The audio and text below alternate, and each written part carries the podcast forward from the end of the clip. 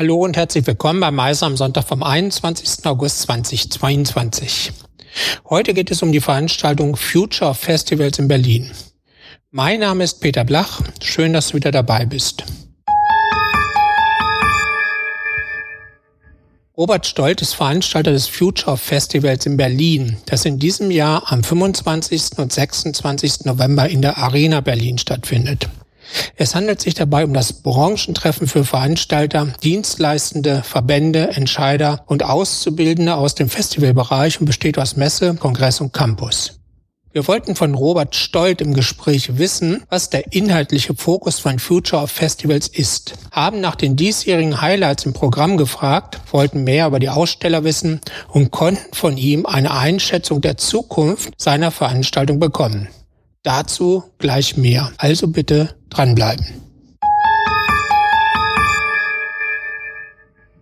Hallo Robert, welche Zielgruppen adressiert Future of Festivals? Also Zielgruppe Nummer eins ist natürlich die vielen FestivalveranstalterInnen dort draußen. Also wir haben ja in Deutschland über 1000 Festivals und ich gehe jetzt mal nur von Musikfestivals aus. Also das, es gibt ja noch immer die großen Stadtfeste und ähm, wie zum Beispiel Hansesale oder, oder Kieler Woche. Das sind für mich alles Festivals und Großveranstaltungen. Also das ist halt unsere erste Zielgruppe, die wir haben. Zweite, schon ein bisschen angeteasert, sind natürlich die Städte und Gemeinden die halt äh, so etwas wie das Oktoberfest äh, veranstalten, die brauchen natürlich auch diese ganzen Tools, ähm, diese bei uns natürlich finden werden. Und dann haben wir natürlich die vielen neuen Leute, die diesen Job halt lernen oder gerade in ihrem Studium stecken. Ähm, die können sich darüber informieren. Und was wir jetzt auch festgestellt haben, letztes Jahr war, dass wir nicht nur B2B, sondern, sondern ein ganz bisschen B2C. Es gibt nämlich viele leidenschaftliche Festivalgänger, die dann halt auch sagen, ich möchte ganz gerne mal den Holger Hübner auf der Bühne sehen. Ich bin Metal-Fan oder das Summer Breeze halt äh, treffen. Und demnach ähm, ähm, sind sogar dieses Jahr ein paar Aussteller dabei, die halt zum Beispiel in diesen Campingbereich gehen.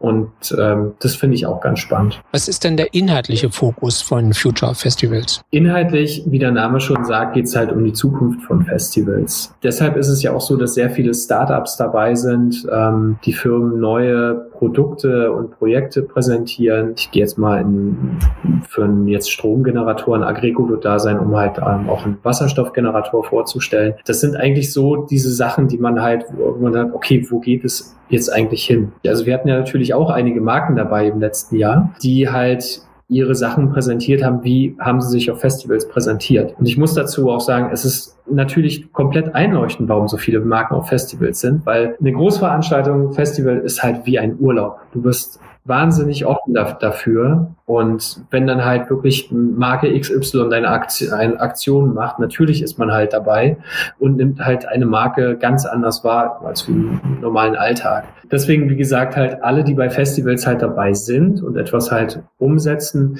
die findet man auch bei uns halt wieder. Und wie gesagt, dieser Zukunftsaspekt, der ist ganz wichtig. Future Festivals besteht aus Messe, Kongress und Campus. Was mhm. sind die Highlights in diesem Jahr, in diesen drei äh, Segmenten? Also ich finde, Highlight ist erstmal für uns und wahrscheinlich auch für andere, ähm, dass unser Messebereich nicht größer wird, sondern eher kuratiert wird. Wir sind ja nicht jetzt ein Messehaus, dass wir sagen können, okay, wir müssen jetzt mehrere Hallen jetzt unbedingt voll bekommen und immer größer werden, sondern wir haben in diesem Jahr vor allen Dingen kuratiert. Und kuratiert heißt auch mal die ein oder andere Absage zu geben, dass wir ja einfach wirklich ganz tolle Projekte halt äh, vorstellen und Firmen, die halt dabei sind. Äh, wir sind auf jeden Fall internationaler geworden im Messebereich. Und das gilt natürlich auch für das gesamte Speaker-Programm. Also wir werden halt 30 Prozent der Inhalte werden halt auf Englisch sein, weil wir gerade merken so, oh, okay, es gibt ja auf, auf einmal Ticketkäufer, die kommen aus Polen, aus England, aus, aus den Niederlanden und Belgien. Und das ist da halt ähm, sehr wichtig. Dem Bereich Campus, natürlich, jeder redet über Fachkräftemangel und ähm,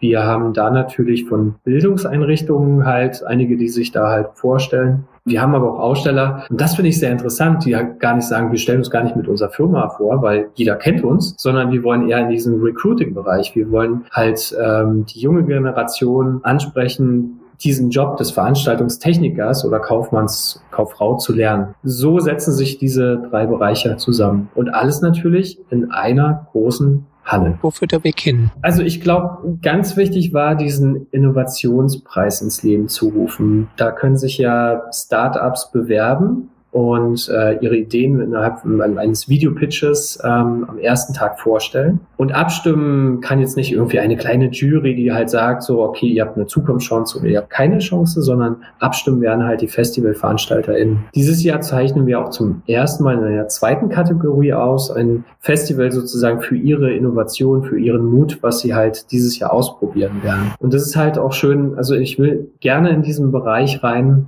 dass man sagt, okay, man hat jetzt ein Start-up, ähm, die haben eine ganz tolle Idee und denen fehlt aber diese Verbindung zu den Festivals, ähm, dass die vielleicht im kommenden Jahr von fünf verschiedenen Festivals die, die Chance be bekommen, ähm, ihre Ideen halt umzusetzen äh, vor Ort. Also das ist halt so, dass wir da noch ein bisschen mehr zusammenrücken, dass Dienstleister noch mehr zusammenarbeiten können und vor allen Dingen Startups halt mit den vielen Veranstaltern halt da draußen. Und letzteres ist natürlich, dass wir diesen Bildungsbereich äh, fordern und fördern. Ich glaube, das wird halt 2023 noch eine größere Rolle spielen. Und ähm, da wollen wir hingehen, dass wir da noch sogar einen, einen eigenen Raum ähm, anbieten werden, wo wir da noch mehr vernetzen können. Dann sage ich vielen Dank an Robert Stolt. Danke dir auch.